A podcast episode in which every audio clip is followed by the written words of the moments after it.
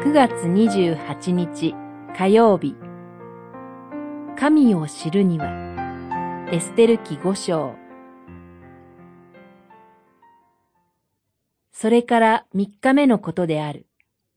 エステルは王妃の衣装をつけ、王宮の内庭に入り、王宮に向かって立った。王は王宮の中で王宮の入り口に向かって王座に座っていた。五章一節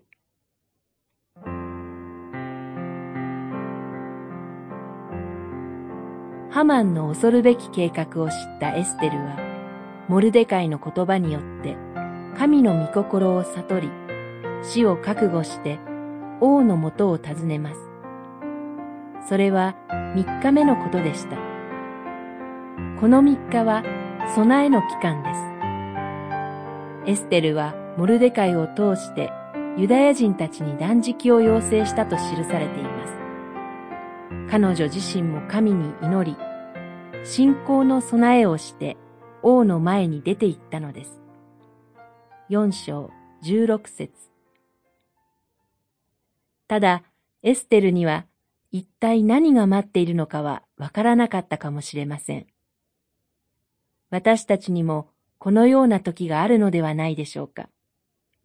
祈られ、祈り、ただ神の恵みを信じて歩むしかない時が。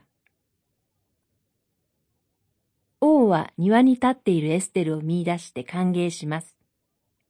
王は金の尺を差し伸べて、彼女の命を保証したばかりか、その願いを優しく聞き届けます。